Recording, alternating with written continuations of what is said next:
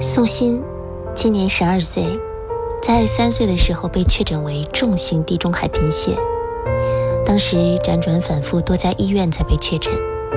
在二零一五年的时候，宋鑫跟爸爸妈妈的配型为半相合，一直期望可以找到全相合的供者，但是一直没有好消息传来。好在目前半相合的造血干细胞技术在深圳市儿童医院已经比较成熟，在经过前期的准备，终于预计在今年的六月份进行骨髓移植，供给者为他的妈妈。大家好，我叫宋建神，我儿子是宋鑫，重型地中海贫血，是来这深圳儿童医院做移植手术的。我家里四个人，就是两个孩子，还有一个妹妹也是重型地中海贫血，现在大的先帮她做移植手术，就是每个月是靠那个输血排铁来维持生命。以后就帮她做了手术，就以后就不用输血排铁了，以后一直她就可以康复好人了。呃，很懂事的两个，他就说：“哎爸爸什么时候才不用去输血？”我就说：“不要醒了，没钱手术，全部亲戚朋友都说去贷款给他做了移植，还有个妹妹怎么办？我们都已经努力去打零工啊，做搬运啊，希望那个世界上的好人帮帮助这个小孩。最后一句话，爸爸没有说完。他的意思一定是希望可以让宋鑫还有他的妹妹将来可以健健康康的在阳光下奔跑。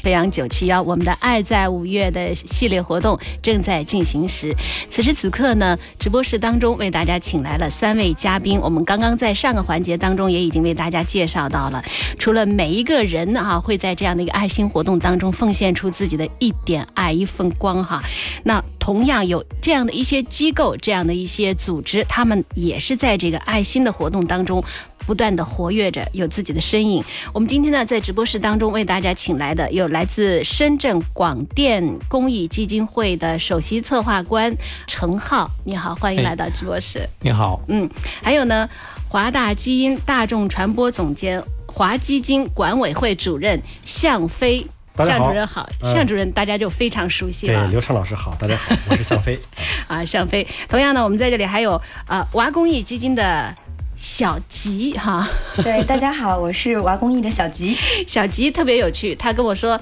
你介绍我的时候就叫我小吉就好了，这样大家比较容易记住。嗯，对，这样的几位。都是基金会的人士。我们其实，在刚刚上半点前的这个环节当中，我们说到了地贫儿童接受这个手术哈，他需要的这个费用很多。可是，在这之前呢，还有一个很重要的环节，就是需要给他做一个配型的工作。对，并不是说你想做手术就可以做手术的哈对。那在这个方面呢，我想向飞应该是比较有发言权的啊。对，因为华基金成立之初的第一个项目就是关注重症地中海贫血的孩子们的免费配型的问题。嗯，我刚才听到这个节目宣传当中也提到了，这个孩子父母跟孩子配呢一直是半相合。所谓的半相合，就是他的基因可能一半儿配上了，一半儿是没配上的。嗯，那么这种如果说要做手术，其实现在很多做地贫移植经验比较丰富的这个医生啊，也能够做半相合的手术，但相对来讲就是风险系数可能会稍微高一些啊。成功率可能会小一些。呃，好的医院它可能成功率也很高了，嗯嗯啊，但是相对毕竟是少数的这个有经验的医院和医生能够做嘛。那么全相合的话，就是所有的基因都配上了，那么这风险系数就会低一些。嗯，你看他在寻找配型成功的这个路上，也是用了很多的时间的，不仅仅是时间成本，还有一个金钱成本。对因为正常市场上去做免费呃去做配型啊，比如说孩子测一次需要一份钱，嗯啊，爸爸来配一下需要一份钱。妈妈来配一下，需要一份钱，配多少个能够配上呢？如果是陌生人之间，大概是在万分之一到十万分之一的几率才能够配上。嗯，你想，你如果是配一万个人，一个人就是收两千块钱，一万个人那是多，就配型之前的就要多少钱了。所以这个概率的一个问题啊，当然你也可以选择到这个中华骨髓库当中去比对、去相配，也是可以的。所以在这个过程当中，咱们华基金起到的一个作用，我们就是帮重症地贫的孩子免费的去做配型。免费的培训，免费的去做配型。那么我们现在最新的数据是截止到三月底，因为。这个四月底的这个数据啊，要明天才能够出来，所以我今天只能够公布是截止到三月底的一个数据。我们已经为重症地贫的公益的配型免费做了七千九百零四例，涉及到了两千八百五十个家庭，因为一个家庭是可以免费配三个、啊。那么一共配上了，很可喜的是，我们配上了二百九十三例，也就意味着有二百九十三个重症地贫的孩子，他找到了。造血干细胞的嗯配型成功的这个、这个捐赠者了，那么他下一步就可以去筹措嗯手术费嗯用进行手术了。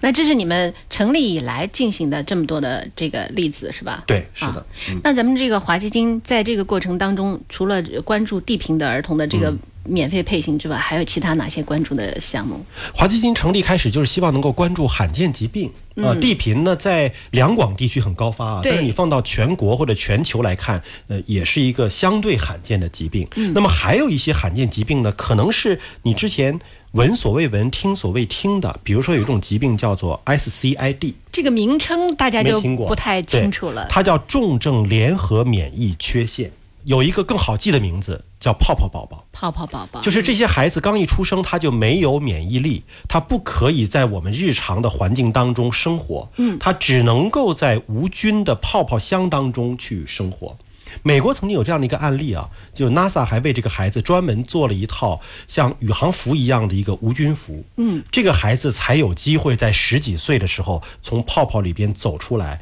走到草坪上和他的家人和小朋友们一起去嬉戏和玩耍。否则他们就只能一直生活在一个真空的环境里，不是真不空，不是得有空气、啊无无菌的环境，嗯无菌的环境，只能在那泡泡箱子里面生活。是美国为此还专门拍过一个电影，就是叫《泡泡宝宝》，他的亲人只能隔着那个塑料薄膜嗯跟他手对手的接触。是这个孩子从小到大只能这样活，不然的话，在我们的自然界当中，他只有死亡这一条路。因为任何对我们有免疫力的人无害的细菌和病毒，对他都对他会来成为讲致命的是致命的。是而是致命的。那我们选择这样的一个疾病呢，呃，是为这种重症的孩子做免费的基因检测。呃，一个是帮助他确诊，因为有的孩子是不是个疾病不知道，对吧？我们帮助他确诊。还有一个就是现在的最新的疗法，在美国已经有了新的会改善和治疗的方式了。嗯，但并不是所有类型的这个疾病都可以基因改善和治疗。那么我们就通过基因检测告诉他，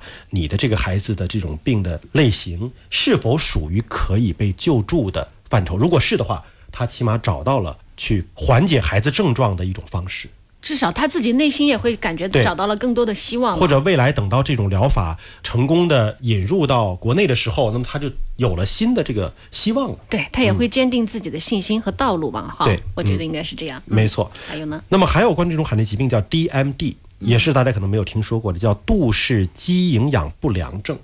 很像冰桶挑战关注的那种疾病，就这个人慢慢慢慢像渐冻人一样，就浑身的肌肉就没有力量了。杜氏肌营养不良呢，可能会更加的严重，有的孩子可能就长不大嘛，因为他不光是行动的肌肉会萎缩，维持他呼吸、维持他心跳的肌肉也会慢慢的失去力量，那么最终这个孩子就不能够维持自己的生命体征了。嗯啊，那么我们也是呢，免费的帮这部分的孩子做基因检测。第一个是帮助确诊啊，看你是不是属于这类疾病；第二个也是在国际上已经有了最先进的治疗的手法了，来判断你是否属于可以进行基因疗法治疗的这部分孩子。哎，这是华大基因下面的这个哈华基金，华基金啊所，做的应该这样讲，一些事是情深圳市广电公益基金会旗下 的华基金。分支基金， 啊对，因为它的主体法人是广电公益基金会。等于这个也是利用你们的专业所长对所进行的一项公益活动。对，嗯，那么还有一个呢，就是大家可能比较熟悉了，之前也曾经在海峰的节目当中跟大家介绍过嗯的，就是关于大龄糖宝宝的关注的这样一个公益行动。嗯嗯，大龄糖宝宝就是以周周为代表的。周周也现在是我们这个大龄糖宝宝关注专项的一个形象大使和代言人。我们平常关注糖宝宝，就是他们的智商会比较低嘛，可能关注的更多的是小的糖宝宝。嗯，因为小朋友会唤起大家的一种母爱啊、父爱啊，会关注。但是大家有没有想过，当这个糖宝宝到了四十多岁，他的父母到了七八十岁，父母渐渐失去了照顾这个孩子能力的时候，这个四十多岁的糖宝宝依然还是两三岁孩子的智商的时候，他未来的生活应该怎么样的去解决？这也是周周爸爸目前最担心的，因为周周妈妈已经去世了，嗯，周周爸爸是七十九岁了，而且前一段又刚刚中风啊。那么他还说，周周的情况算很好了，他是一个是他爸爸退休金是比较高的，再一个周周还有演出机会还能挣钱，那么还有很多像周周一样的大龄糖宝宝，他们可能没有挣钱的能力，或者经济收入更低的话，怎么解决？这不是仅仅钱能够解决的，是他还需要社会的关注、包容，媒体关注了之后，看看有没有更好的，能够有爱心去照顾这些低智孩子的生活。没错，说到这一点啊，其实整个社会的这种对于爱心的这种奉献，对于这样的一些急需人群的一种关注，我觉得特别是值得令人感动的。像我们的飞扬九七幺的这个活动哈、持续了十几年来，每一年都会有很多热心的听众，他们在持续的坚持这样的一项活动。我们刚才在热线的呃接听过程当中，也听到那位女士她在说，呃，我坚持了很多年，其实呢也是想带动家里的这个孩子，让他们同样有一种爱心，从小就去做奉献的这样的一种感染，让他们同样也有这种献爱心的这种举动和意念哈。那说到这儿呢，我就想起我们在直播室当中还有来自呃瓦工艺的这个小吉。其实我一开始看到你们这个名字，我就在想。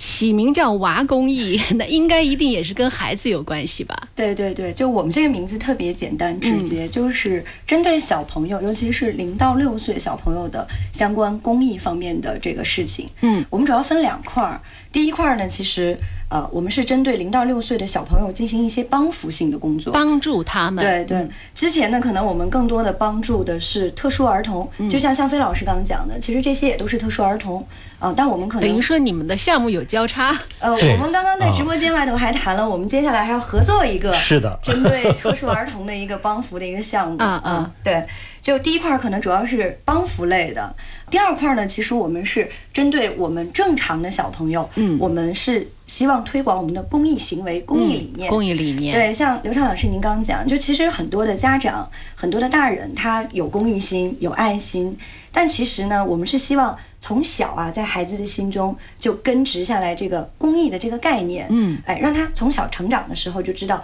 我是一个公民，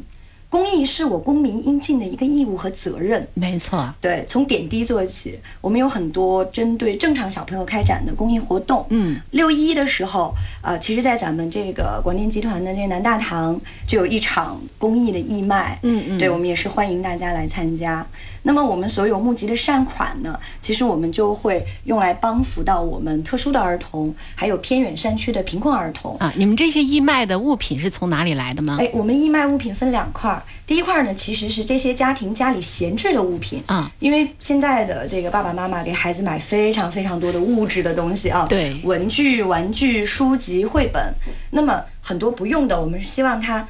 相对自己比较新捐的，对捐自己献捐出来献出来，嗯对，进行一个义卖。第二块儿呢，其实是有很多的爱心企业会给我们捐赠一些物品，对我们把它也拿出来进行一个义卖，嗯嗯，对就是今年六一嘛，即将到来的这个六一。对，即将到来的六一，啊，对。哎，那收音机前的小朋友可以关注一下。对，我们从去年开始，是每一年的六一前后，嗯嗯，都会联动深圳的幼儿园。啊，其实幼儿园呢，每一年大部分都会搞义卖，但以前可能就是他们自己园内的一个行为。嗯，那从去年开始呢，在咱们深圳市广电公益基金会的这个指导下，就把大家的这个力量团结在了一起，积少成多，并且呢会在六月中旬，在咱们广电集团的这个演播厅，嗯，会搞这个捐赠仪式。让各个幼儿园把他的这个爱心呀、都汇集到咱们的公益基金会里边，然后再由公益基金会这边牵头，我们用于一些支教的活动，嗯，我们用于啊。像飞老师这边说的特殊儿童的帮扶的活动啊，甚至于我们可能会用于一些公益方面理念推广和宣传方面的活动。在这里，我还要向这个娃基金发出诚意的邀请 啊，因为我们在十月份是策划了一个蜜糖音乐会，就是关注大龄糖宝宝的这样音乐会对。目前我们已经落实了，请到了北京的一家非常有格调的一个室内乐团，叫做 Soul Band 啊，他他会从北京飞过来做演出。那么周周会参与到其中的部分的指挥的节目当中去，同时还有一个大龄堂宝宝叫做童星，他本身会演奏这个架子鼓，也会参与到整场演出当中来。那么所有的门票收入会捐助到大龄堂宝宝公益专项当中去。我诚意的这个邀请， 娃基金也能够参与到我们这个蜜糖音乐会当中来。义不容辞。义不容辞对向往，是因为的我是我是有一个感触哈，就针对这种特殊的孩子，能够让健康的孩子和家长群体有一个同理心，对对他们。有一种接纳心是非常重要的，对对所以我特别希望通过拔公益能够把这个健康的孩子和家庭汇集起来，对对能够共同参与到这样的一个音乐会当中来是。他们这哪个怕是我坐在我台下一定做观会众，的我觉得也是个非常巨大的支持。没错，我们就说着这个正常的孩子哈、他们平常生活在这个幸福当中，对让他们放开眼睛去看看周边哈、还有这样的。孩子，还有处在这种生活境况的孩子对，让他们从小产生也产生一种悲悯心、同理心，然后有这种爱心，让哈。他们能够更珍惜现在的幸福生活。没错啊对对，对其实我觉得刚才呃呃小吉说到一件事儿、哈，就是说呃很多家庭或者说原先是很多幼儿园他们各自在做这样的一件事情，但是当以基金会来牵头的时候，他们可能会更明白自己身上所肩负的这样的一种义务哈、对当然是希望他们可以早日的康复哈、嗯，但是就是很遗憾的，就是嗯，可能很多家长已经意识到这个现实了，就是并不是所有的疾病。都能够彻底治愈的，比如说像唐氏综合征。那么我们，我想再明谢一下啊，就是关于这个蜜糖音乐会。嗯，我们其实现在在通过华基金公益的微信公众号也在众筹，我们欢迎公益组织、公益机构，你像华基金公益愿意加入进来，我们也欢迎社会上的一些企业呀、公司啊愿意来加入进来。比如说，现在我们就已经有这种租车的企业，你像首汽约车，它愿意提供券儿，免费的车券啊。比如说，我们有个糖果厂愿意提供，我们叫蜜糖音乐会嘛，嗯愿意提供免费的糖果，这些礼包会作为。购买了爱心演出票的观众会拿到了一份回礼，回礼哈拿到一份回礼。对啊对对我们希望这个音乐会不仅给大家音乐美的享受，也能够让大家感受一个甜蜜的夜晚。